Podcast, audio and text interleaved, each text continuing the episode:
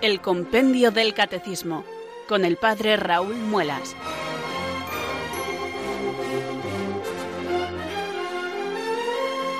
Muy buenas tardes, queridos oyentes de Radio María. Son las 4, las 3 en Canarias. Aquí comienza una nueva edición del Compendio del Catecismo. Reciban un saludo muy cordial del Padre Raúl Muelas, que un día más les habla desde estos micrófonos de Radio María, la radio de la Virgen, la fuerza de la esperanza. Sed todos bienvenidos.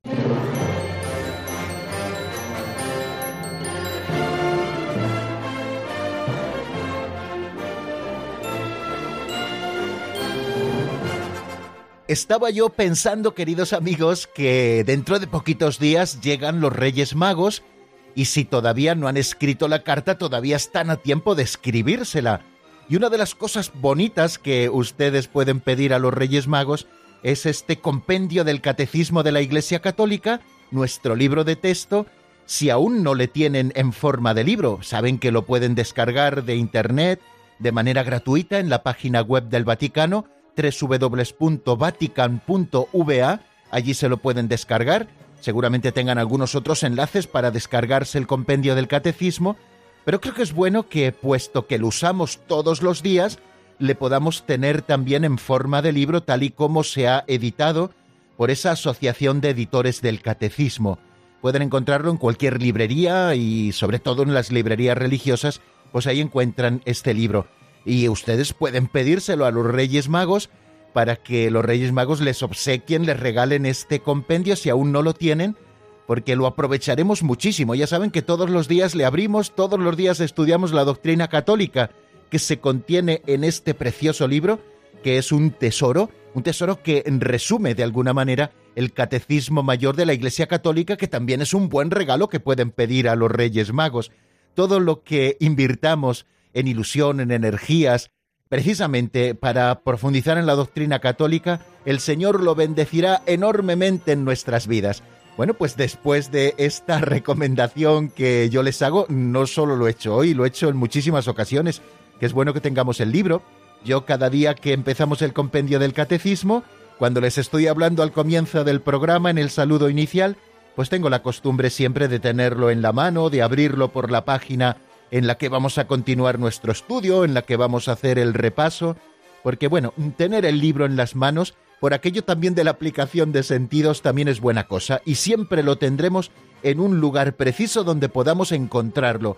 A veces en los archivos de tipo digital, pues cuando queremos buscarlos no los encontramos, pero los libros siempre están en un lugar, sí que es verdad que ocupan un poquito de espacio, tampoco tanto, pero siempre los encontramos a punto para poder leer lo que ellos nos dicen, esos libros que son nuestros amigos y estos libros para crecer en la fe que son especialmente amigos. Les podemos llamar libros amigos íntimos.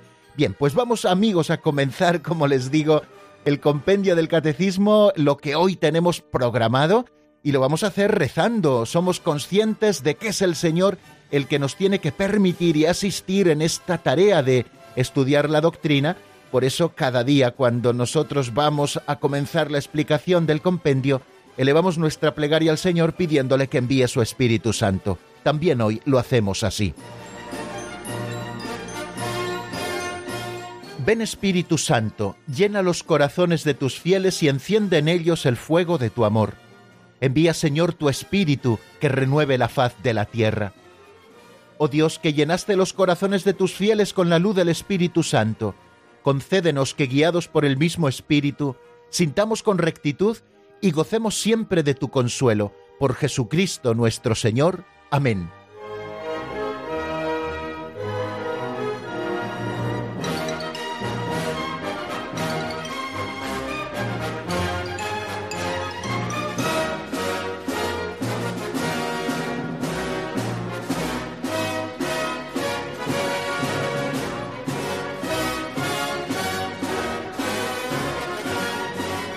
Y antes de introducirnos de lleno en el repaso del número 73, que es el que veíamos en nuestro último programa, y en el estudio del número 74, que es el que nos ocupará hoy, yo les propongo que vayamos entrando poquito a poco Con el libro de las pinceladas, cada día tenemos una en nuestra consideración, hacemos una reflexión a propósito de ella, que ya pretende ser una pequeña catequesis, así como práctica, eh, al hilo de esos ejemplos, esas anécdotas que don Justo López Melús, autor del libro Pinceladas de Sabiduría, nos ofrece para poder meditar cada día. La de hoy se titula El pianista y la oración. Vamos a escucharla.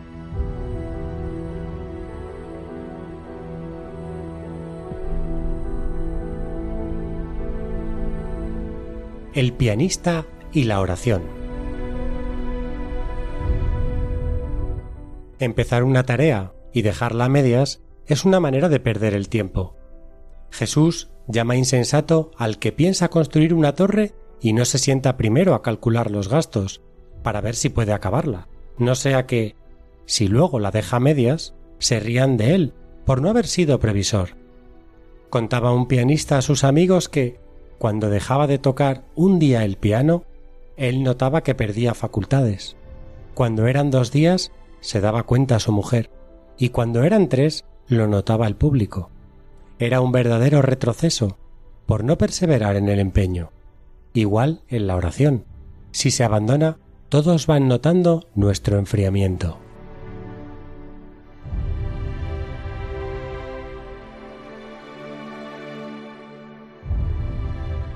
Este tiempo que estamos viviendo de comienzo de año es muy propicio para hacer buenos propósitos.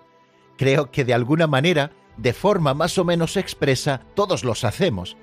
Nos proponemos cambiar cosas de nuestra vida que podíamos llamar física o intelectual, por ejemplo, hacer ejercicio físico, leer más, estudiar inglés, terminar algún asunto que tenemos atascado, estar más pendiente de los amigos, etc. Y los creyentes también nos proponemos cambiar cosas para que nuestra vida espiritual sea cada vez más intensa y verdadera. Por ejemplo, hacer más oración, leer algunos libros de formación cristiana, visitar a los enfermos, comprometernos con nuestra parroquia, confesar más a menudo, ir a misa a diario, hacer ejercicios espirituales. Bueno, los propósitos pueden ser muchos, así que tenemos un largo etcétera. Esto es lo que llamamos propósitos de Año Nuevo. Hacer propósitos para mejorar la vida cristiana es una cosa muy buena. Teniéndolos a la vista, tratamos de aprovechar las nuevas etapas que se abren para cambiar la vida en aquellas cosas en que nuestra existencia ha de ser cambiada. Pero los propósitos hay que saber hacerlos, hay que hacerlos bien, para que no se conviertan en un nuevo motivo de desánimo. Así nos lo indica Jesús en el Evangelio, como nos lo ha recordado la pincelada de hoy, al decirnos que el que piensa construir una torre ha de sentarse primero a calcular los gastos para ver si puede acabarla, no sea que si luego la deja a medias se rían de él por no haber sido previsor. Por eso los propósitos, en primer lugar, han de ser pocos. El que hace demasiados propósitos probablemente no cumpla ninguno. Tenemos que conocernos y saber que nuestra atención difícilmente puede estar con intensidad en varias cosas a la vez. El tener pocos propósitos a la vista nos ayuda a focalizar la atención en pocas cosas. El que mucho abarca, poco aprieta, nos recuerda un viejo refrán. De manera que si queremos apretar, no hemos de tratar de abarcar mucho. Hacer uno, dos o a lo sumo tres propósitos nos ayudará a centrarnos en algo concreto y así podremos medir mucho mejor nuestras fuerzas. Los propósitos también han de ser realistas. Midiendo nuestras fuerzas concretas, podremos afrontar esos propósitos con realismo. Es inútil hacer propósitos que de entrada no vamos a poder cumplir jamás. En el orden físico, yo no puedo proponerme correr una maratón cuando soy incapaz de caminar ligero media hora seguida. El propósito será realista si yo me propongo caminar una hora cuatro días a la semana y si soy fiel a ese propósito, puede que en un futuro todavía algo lejano pueda llegar a correr media maratón. En los propósitos de orden espiritual pasa exactamente lo mismo. Tenemos que tender a la perfección a la que Jesús nos llama, pero marcándonos metas realistas para no desanimarnos. Así podremos ir avanzando en nuestra colaboración con la gracia y acercarnos poco a poco hacia ese ser perfectos como nuestro Padre Celestial es perfecto. Y una tercera característica que creo han de tener nuestros propósitos espirituales de comienzo de año es que deben ser revisables. Hemos de poder detenernos cada poco tiempo y preguntarnos si estamos cumpliendo nuestros propósitos o no, de manera concreta, para que si nos cansamos podamos comenzar pronto a ponerlos nuevamente en práctica.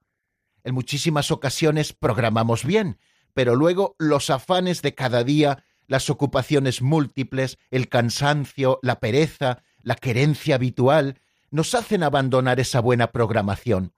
Si nos acostumbramos a revisar nuestros buenos propósitos cada poco tiempo, al desviarnos del camino marcado, podremos volver rápidamente a la senda establecida sin hacer grandes esfuerzos. Si no revisamos, nos iremos alejando tanto de lo que pretendíamos que cuando caigamos en la cuenta nos será imposible volver. Y el desánimo volverá a hacer mella en nuestro ánimo, y comenzaremos a notar nosotros primero y luego los de alrededor que hemos abandonado el camino de la conversión.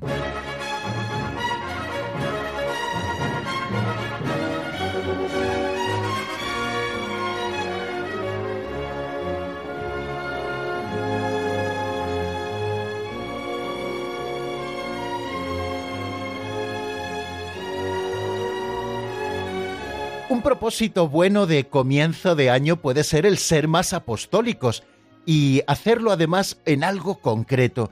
¿Cómo yo puedo ser más apostólico? Nosotros desde Radio María les ofrecemos una posibilidad. Recuerden que estamos en la campaña de Navidad. Lo primero rezando por la extensión y el establecimiento en nuevos lugares de Radio María para llevar el mensaje del Evangelio a tantos hermanos que lo están esperando y que lo recibirían únicamente encendiendo su receptor de radio o a través de la TDT o en www.radiomaria.es Así podrían escuchar las buenas cosas que en esta radio de la Virgen se están diciendo constantemente las 24 horas del día. Rezar para que se consolide, para que se cumpla el fin para el que Dios ha creado esta radio de la Virgen, etc. Otra manera es que nosotros eh, nos ofrezcamos como voluntarios de Radio María.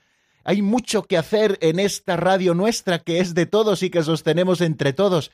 Y seguramente usted, querido oyente que me escucha, y que pueda estar pensando, pero si yo no tengo grandes cualidades para muchas cosas, bueno, seguro que para algunas sí que tiene fantásticas cualidades y en Radio María nos vendrían estupendamente.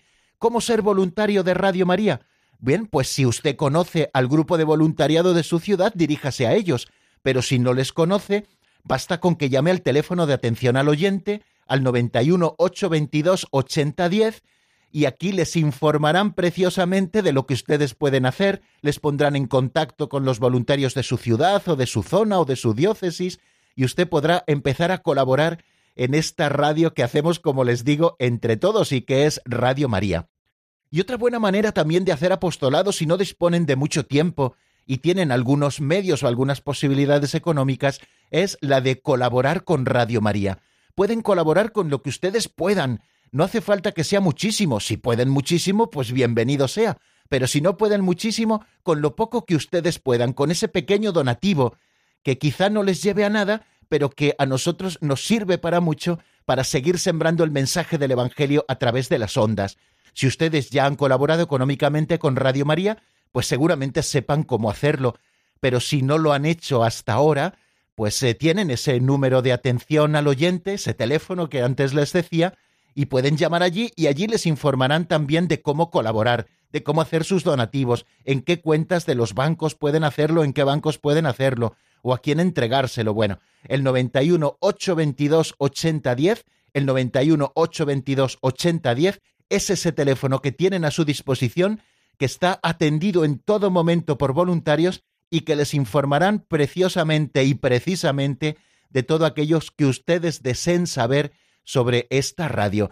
Bueno, vamos a ver cómo nos lo recuerda el padre Luis Fernando de Prada, nuestro director. En enero de 2019 celebramos 20 años de las primeras emisiones de Radio María en España. En mayo del mismo año se cumplirán 100 de la consagración de España al corazón de Jesús.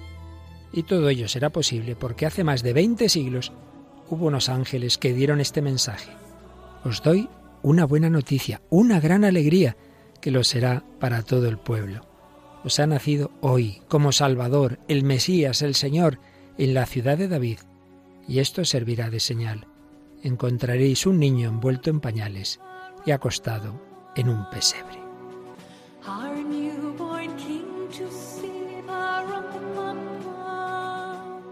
Es también la buena noticia que transmite Radio María, gracias a los que lo habéis hecho posible durante 20 años con vuestra oración, voluntariado y donativos. Esperamos seguir contando con vuestra ayuda en el futuro. Puedes informarte de cómo colaborar llamando al 91 822 8010 o entrando en nuestra página web radiomaria.es. Para seguir anunciando y deseando a todos una santa y feliz Navidad.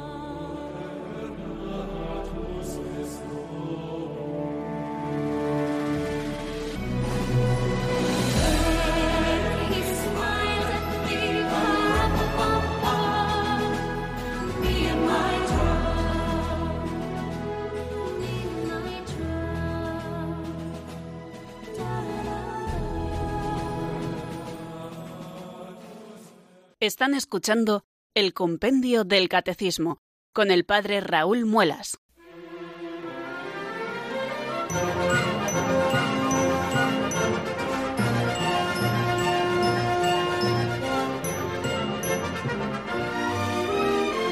Pues continuamos en el compendio del catecismo, como bien nos ha indicado esa locución, estamos en Radio María, soy el padre Raúl Muelas, sacerdote que desde Talavera cada día intenta ayudarles a profundizar en la doctrina católica utilizando como libro de texto el compendio del catecismo. Bien, vamos a pasar al repaso de lo que vimos en nuestro último programa. Lo hacemos siempre porque considero que es importante que volvamos sobre las ideas. No se trata de ir avanzando sin tino, sino de ir haciéndolo sin prisa pero sin pausa. Y el hacerlo sin prisa nos lleva a cada día echar un vistazo a lo que estudiábamos en nuestro último programa.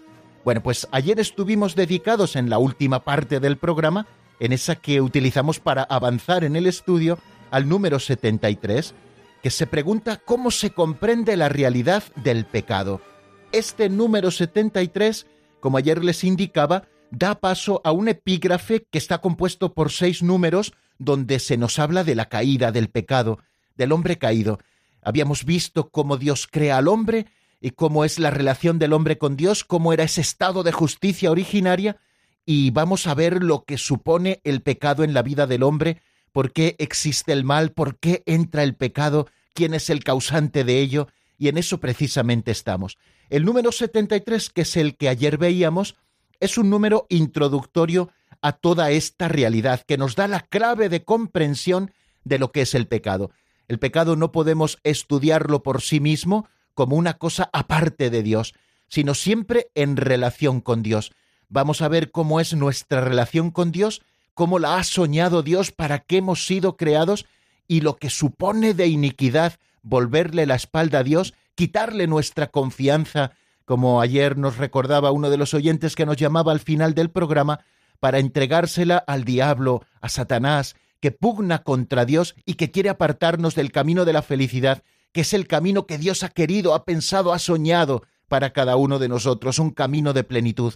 Eso es lo que supone el pecado. Bueno, pues desde este enfoque estudiamos esta realidad de la caída. ¿Cómo se comprende la realidad del pecado? Nos indica el compendio del catecismo lo siguiente.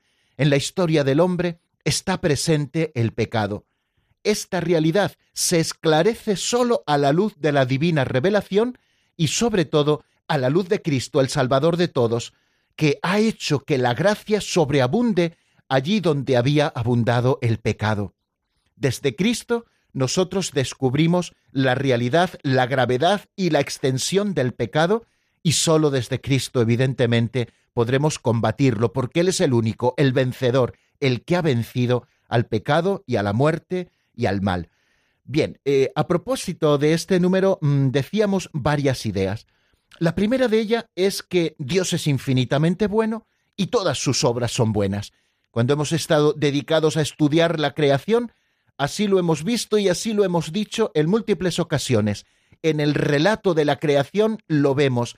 lo leemos en el libro del Génesis en el capítulo primero, según va creando Dios, nos dice, y vio Dios que todo era bueno, porque todas las cosas creadas habían salido de la nada de sus manos, y por lo tanto son un reflejo también de su bondad.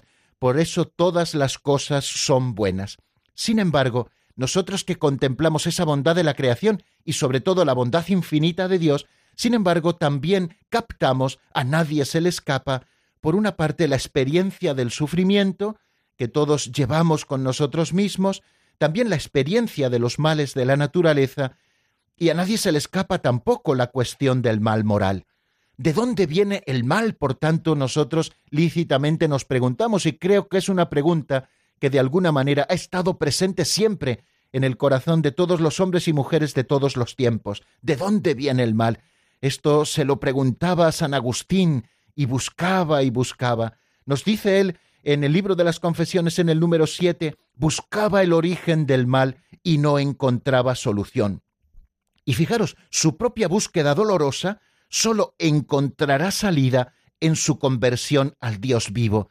Cuando San Agustín conoce al Dios vivo, desde él tiene conciencia del origen del mal, porque el misterio de la iniquidad sólo se esclarece a la luz del misterio de la piedad. Eh, apuntábamos a un par de citas del Evangelio donde vemos junta, por una parte, ese misterio de piedad, esa generosidad infinita de Dios con nosotros, y por otra parte, el misterio de la iniquidad siempre presente vino a los suyos, leemos en el prólogo de San Juan, y los suyos no le recibieron.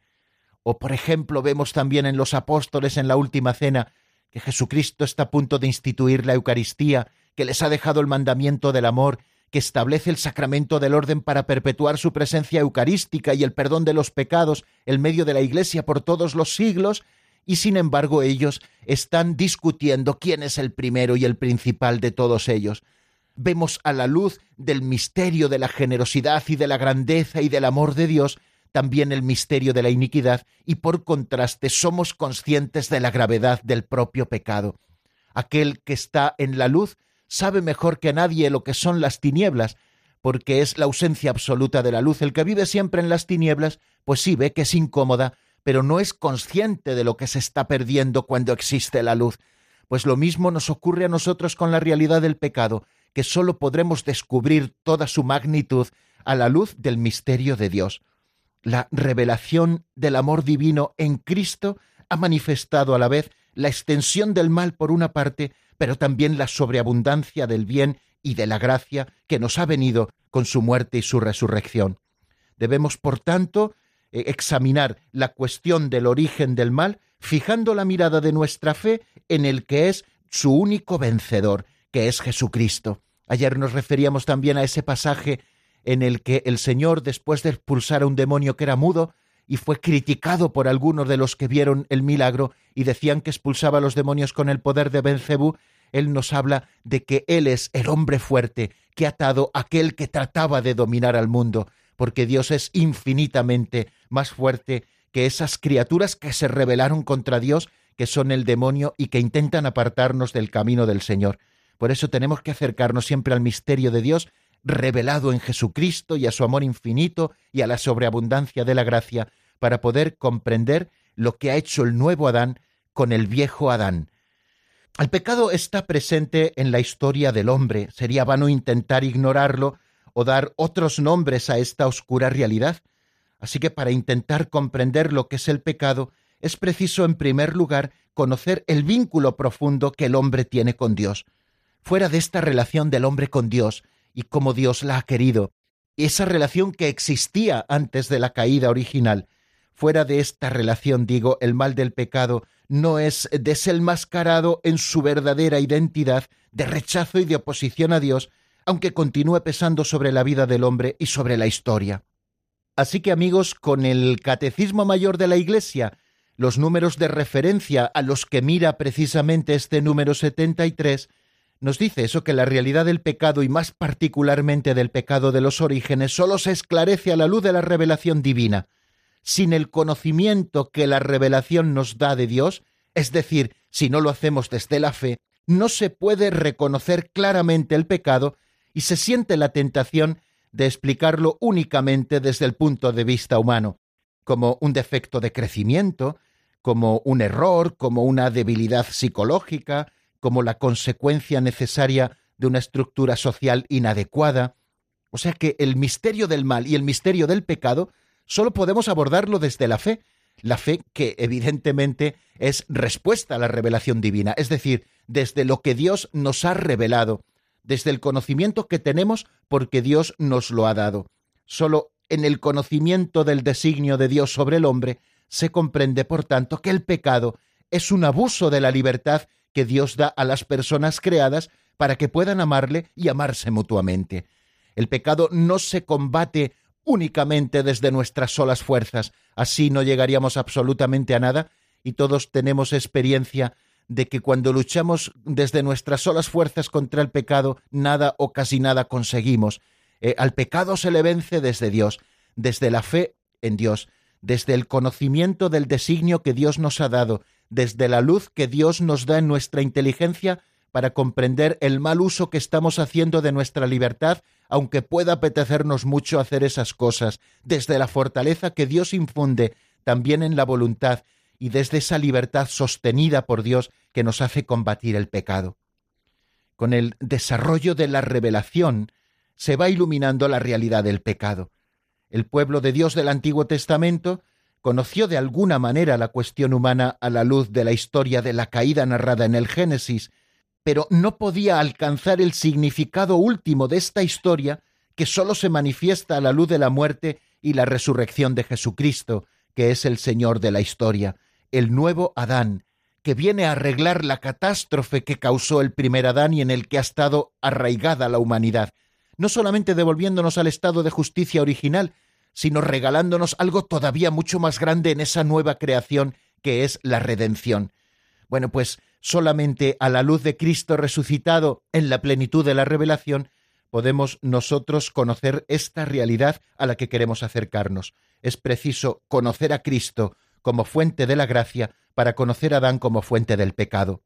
El Espíritu Consolador, el Espíritu Paráclito, enviado por Cristo resucitado y, enviado también por el Padre, es quien vino a convencer al mundo, como nos dice San Juan en su Evangelio, en lo referente al pecado, revelando al que es su Redentor. Esto que nosotros vamos a abordar en nuestro estudio ahora, la doctrina del pecado original, es, por así decirlo, el reverso de la buena nueva de que Jesús es el Salvador de todos los hombres. Es decir, que el pecado de origen ha afectado a todos los hombres, que todos necesitamos la salvación y que la salvación es ofrecida a todos gracias a Cristo. La Iglesia que tiene, continúa diciendo el Catecismo Mayor de la Iglesia, el sentido de Cristo, sabe bien que no se puede lesionar la revelación del pecado original sin atentar contra el misterio de Cristo.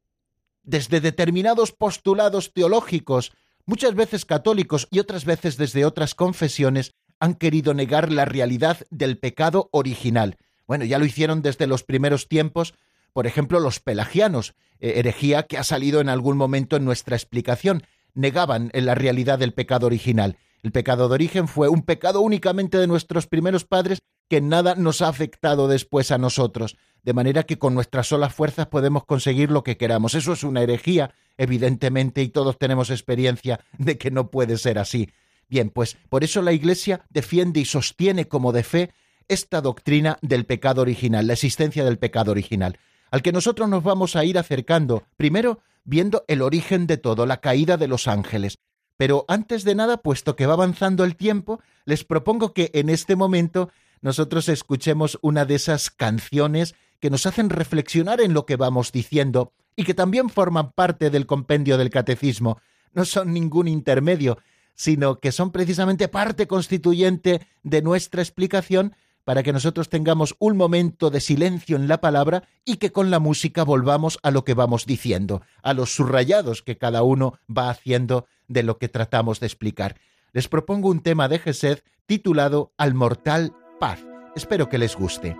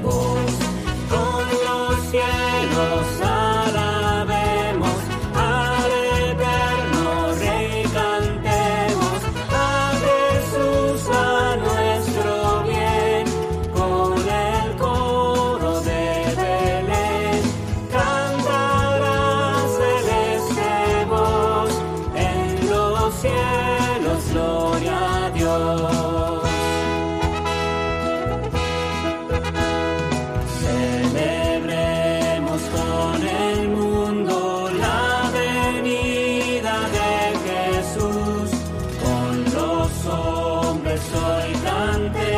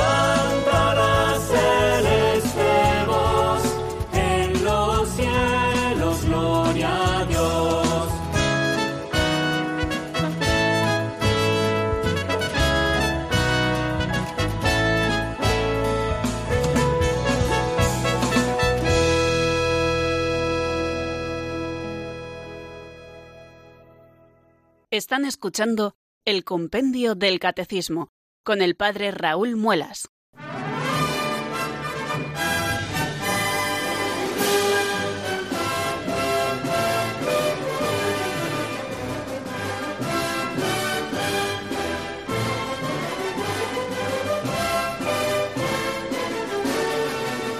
Bien amigos, seguimos avanzando porque avanza el tiempo y nosotros tenemos que continuar y lo hacemos con el número 74 del compendio del Catecismo, que es en el que nos vamos a ocupar en este momento. No sé si nos dará tiempo a acabarlo.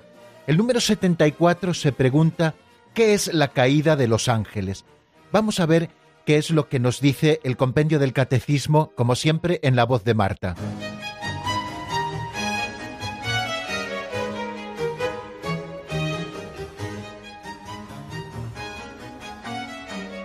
Número 74. ¿Qué es la caída de los ángeles?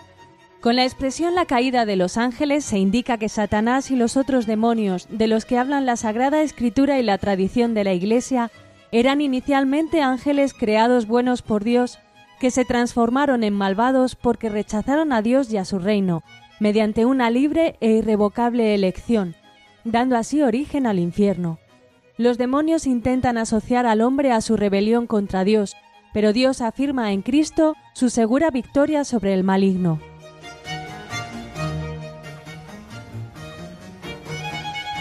Bien, el número 74 a la pregunta que es la caída de los ángeles responde con lo que hemos escuchado.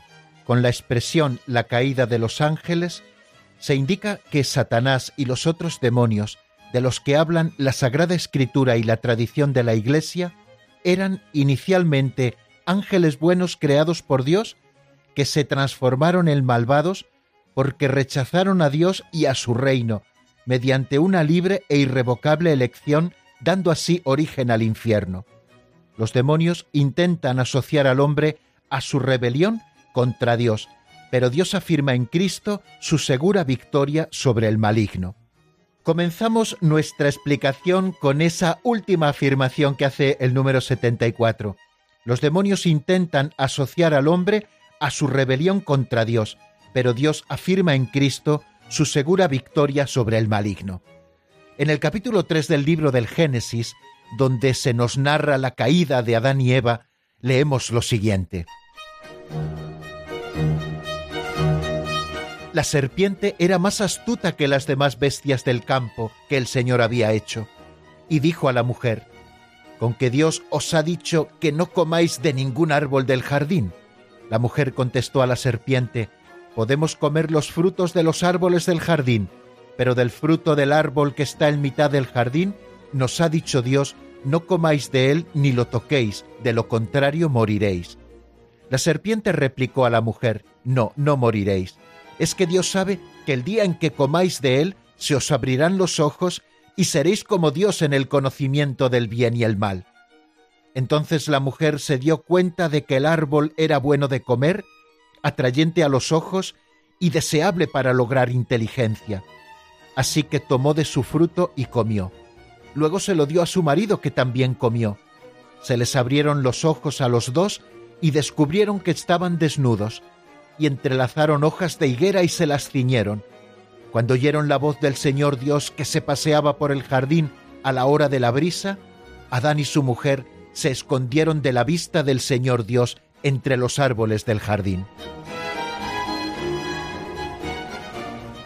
Quiero partir para la explicación, también como lo hace el Catecismo Mayor de la Iglesia, de este texto de la Sagrada Escritura donde se nos narra la caída de los hombres vemos que detrás de esa elección desobediente de nuestros primeros padres se halla una voz seductora opuesta a Dios y que por envidia los hace caer en la muerte, como nos dice el libro de la sabiduría. La escritura y la tradición de la Iglesia ven en este ser, en la serpiente que los tienta, a un ángel caído llamado Satán o diablo. La Iglesia enseña que primero fue un ángel bueno creado por Dios, nos dice el cuarto concilio de Letrán que el diablo y los otros demonios fueron creados por Dios con una naturaleza buena, pero ellos se hicieron a sí mismo malos. Esta afirmación de la Iglesia nos está diciendo que estos ángeles que tientan al hombre y le hacen caer, no fueron creados malos por Dios, Dios los creó buenos. Sin embargo, por una decisión libre e irrevocable de estos ángeles, cayeron del cielo, se apartaron absolutamente de Dios al que no quisieron admitir y viven para siempre opuestos a la voluntad de Dios y a la extensión de su reino. En el capítulo 10 del Evangelio de San Lucas, los discípulos, después de haber tenido su primera tarea apostólica, se reúnen nuevamente con el Maestro y vienen llenos de alegría y llenos de gloria por lo que han podido ver. Y el Señor les dice una frase un tanto misteriosa veía yo a Satanás caer del cielo como un rayo. Jesús con esta frase, después del momento que acaban de vivir apostólico los doce apóstoles, Jesús afirma que el anuncio del reino de Dios es siempre una victoria sobre el diablo y revela también que la edificación del reino está continuamente expuesta a las insidias del mal. Para que estemos preparados al estado de lucha, Jesús pronuncia estas palabras, y este estado de lucha es propio de la vida de la Iglesia hasta el tiempo final. Hay una catequesis del Papa San Juan Pablo II que pronunció en una audiencia pública el día 13 de agosto del año 1986 en que nos habla de la caída de los ángeles rebeldes. Yo les recomiendo vivamente que puedan acercarse a esta catequesis, que por otra parte nos servirá de guía ahora que estamos hablando del tema y mañana, si Dios quiere, seguiremos profundizando un poquito más en él. Estamos hablando, pues, de la existencia de esos ángeles caídos, creados buenos por Dios en el principio, pero caídos después, y esta caída consiste en una elección hecha por aquellos espíritus creados que radical e irrevocablemente han rechazado a Dios y a su reino, usurpando sus derechos soberanos y tratando de trastornar la economía de la salvación y el ordenamiento mismo de toda la creación. El tentador a nuestros primeros padres les dice eso de seréis como dioses, les está incitando a la rivalidad, a la insubordinación, a la oposición a Dios. Hace unas cuantas sesiones estuvimos estudiando aquello de que Dios ha creado el cielo y la tierra y todo lo que contienen. También Dios ha hecho a las criaturas puramente espirituales, que tienen inteligencia y voluntad, son criaturas personales, esas que conocemos con el nombre de ángeles, que son mensajeros divinos al servicio del designio de salvación de Dios. La vida de Cristo está rodeada, según vimos también en nuestro estudio, y teniendo, eh, por supuesto, el Evangelio como base, la vida de Cristo, digo, está rodeada de la adoración y del servicio de estos ángeles. Pues bien, la Iglesia, siguiendo también a la palabra de Dios, enseña que también hay ángeles que rechazaron radical e irrevocablemente a Dios por un pecado, hay un texto de la segunda carta del apóstol San Pedro en el capítulo 2, versículo 4 que nos lo dice. En efecto, Dios no perdonó a los ángeles que pecaron, sino que precipitándolos en las tenebrosas cavernas del infierno, los entregó reservándolos para el juicio. Esta caída consiste en esa elección libre de estos espíritus creados que rechazaron, como hemos escuchado, radical e irrevocablemente a Dios y a su reino encontramos un reflejo de esta rebelión en el texto que hemos escuchado, porque el diablo es pecador desde el principio, como nos dice San Juan en su primera carta en el capítulo 3, versículo 8, y es también el padre de la mentira. Es el Evangelio de San Juan el que nos lo dice en el capítulo 8, versículo 44, en boca de Jesús. Jesús en un momento, así lo leemos en este Evangelio, está hablando a los judíos y les dice lo siguiente, vosotros sois de vuestro padre el diablo y queréis cumplir los deseos de vuestro padre. Él era homicida desde el principio y no se mantuvo en la verdad porque no hay verdad en él. Cuando dice la mentira, habla de lo suyo porque es mentiroso y padre de la mentira. De manera que el demonio y los ángeles caídos son pecadores desde el principio y el demonio es padre de la mentira. La escritura muestra muchos testimonios de esta influencia nefasta del demonio. Incluso intentó apartar al mismo Jesús de la misión recibida del Padre. Lo vemos en las tentaciones del desierto. Y precisamente para derrocar al Padre de la mentira vino Cristo. El Hijo de Dios se manifestó para deshacer las obras del diablo, nos dice la primera carta de San Juan. Y la más grave en consecuencias de estas obras del diablo ha sido la seducción mentirosa que ha inducido al hombre a desobedecer a Dios.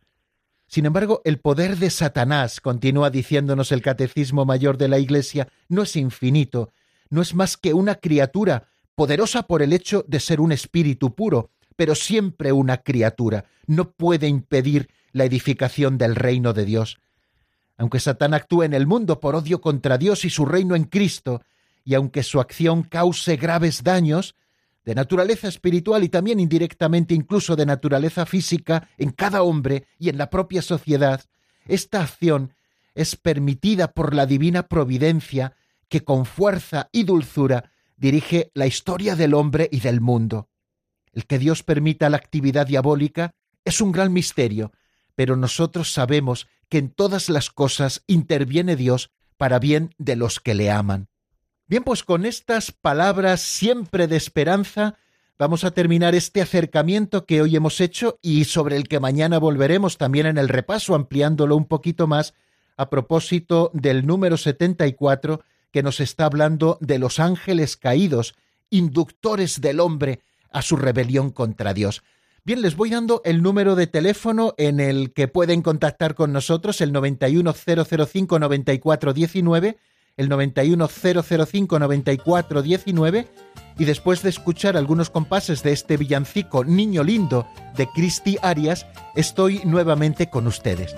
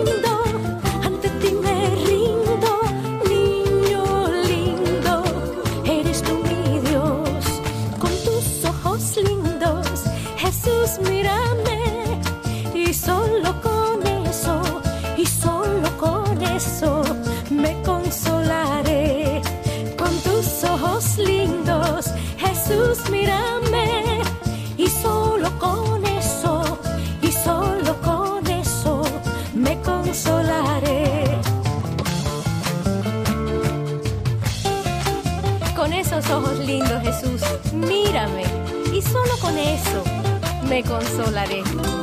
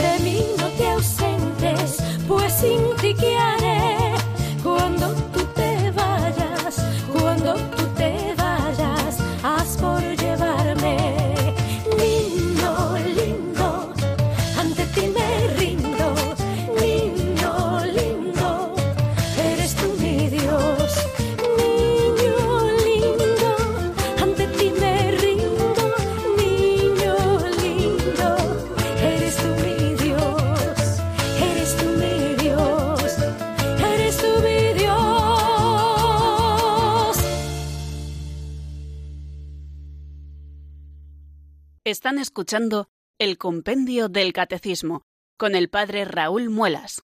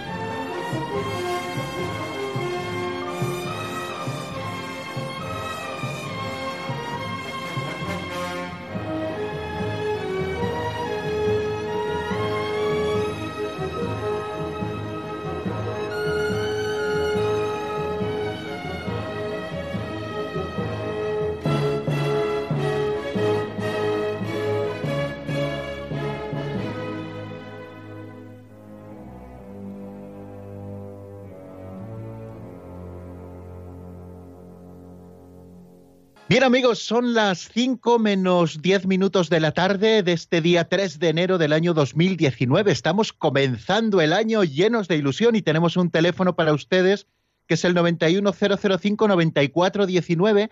Pónganselo por ahí, si no para hoy, para cualquier otro día en que ustedes quieran contactar con nosotros.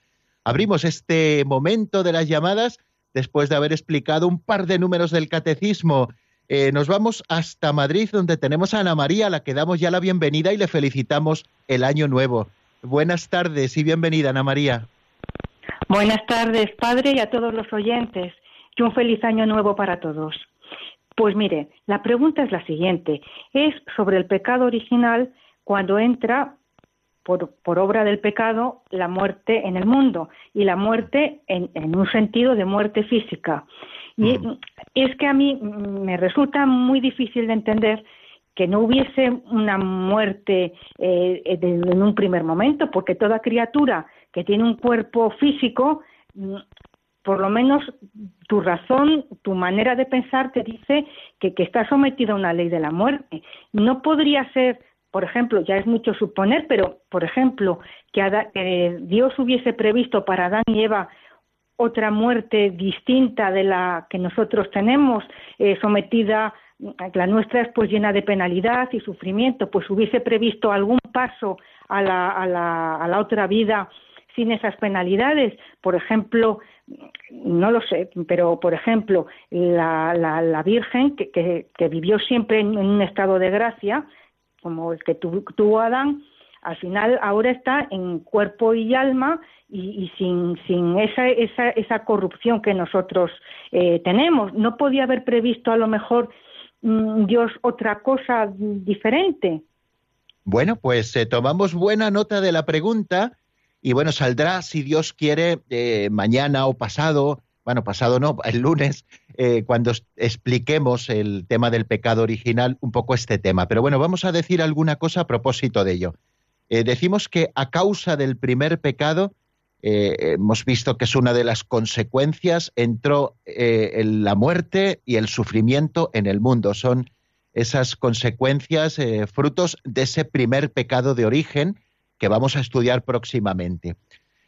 si había previsto Dios otra cosa, no lo sabemos. lo que podemos decir al hilo de lo que Dios ha revelado y de lo que nosotros conocemos por la escritura y la tradición es lo siguiente que precisamente la Virgen goza de ese estado en el cielo, en cuerpo y alma, por la muerte y resurrección de Jesucristo. Eh, si, si no hubiera habido pecado en el mundo, Jesucristo no hubiera venido a redimirnos de ese pecado. Por lo tanto, no nos podía haber dado un bien mayor que ese estado de justicia original en el que Dios creó a Adán y Eva. Eh, por lo tanto, eh, no cabe el que pensemos que fuera algo parecido a lo que le sucedió a la Santísima Virgen, que es fruto de esa nueva creación todavía mayor que, es la redención. Eh, entonces, en ese sentido, pues nada podemos decir. Solo sabemos por el dato revelado que la muerte es consecuencia del pecado y también el sufrimiento con el que el hombre ha de enfrentarse también a la vida, también es consecuencia del pecado.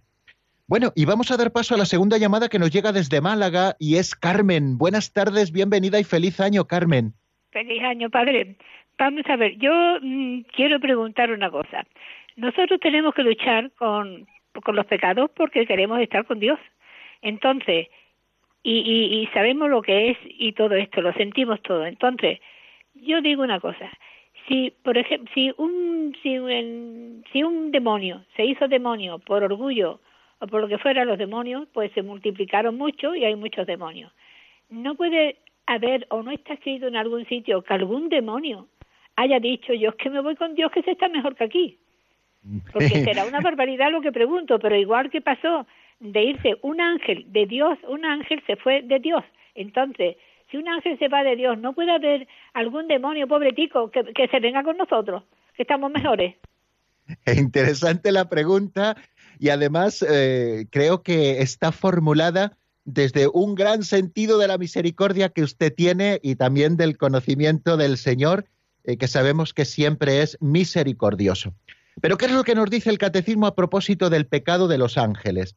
Que este pecado tiene un carácter irrevocable de su elección, ellos con un conocimiento mucho mayor que el nuestro, porque es conocimiento angélico, eh, puramente espiritual, eh, en un momento hacen esa elección irrevocable. Eh, efectivamente, no es un defecto de la misericordia de Dios el que ellos no se puedan convertir, sino, como dice en este caso San Juan Damasceno, no hay arrepentimiento para ellos después de la caída, como no hay arrepentimiento para el hombre después de la muerte. Él así lo explica. así es como nosotros lo hemos recibido y así es como la Iglesia también nos lo ha manifestado. Fijaros hasta qué punto es importante el acto que ellos hacen, que se convierte de por sí eh, en irrevocable y, no, hay, no hay posibilidad de ese cambio. ¿no? Hay un abismo grandísimo, ¿no? dice el Señor en el Evangelio, entre nosotros y vosotros, cuando nos habla de esa parábola del rico Epulón y el pobre Lázaro. Y veo por mi reloj que ya no solo es que no nos quede tiempo, sino que nos hemos pasado. Pero bueno, si Dios quiere, mañana seguiremos con estas cuestiones. Eh, a mí solo me queda desearles una feliz tarde, que sigan en la sintonía de Radio María, porque aquí recibirán las mejores cosas. La bendición de Dios Todopoderoso, Padre, Hijo y Espíritu Santo, descienda sobre vosotros y permanezca para siempre. Amén. Hasta mañana, si Dios quiere, amigos.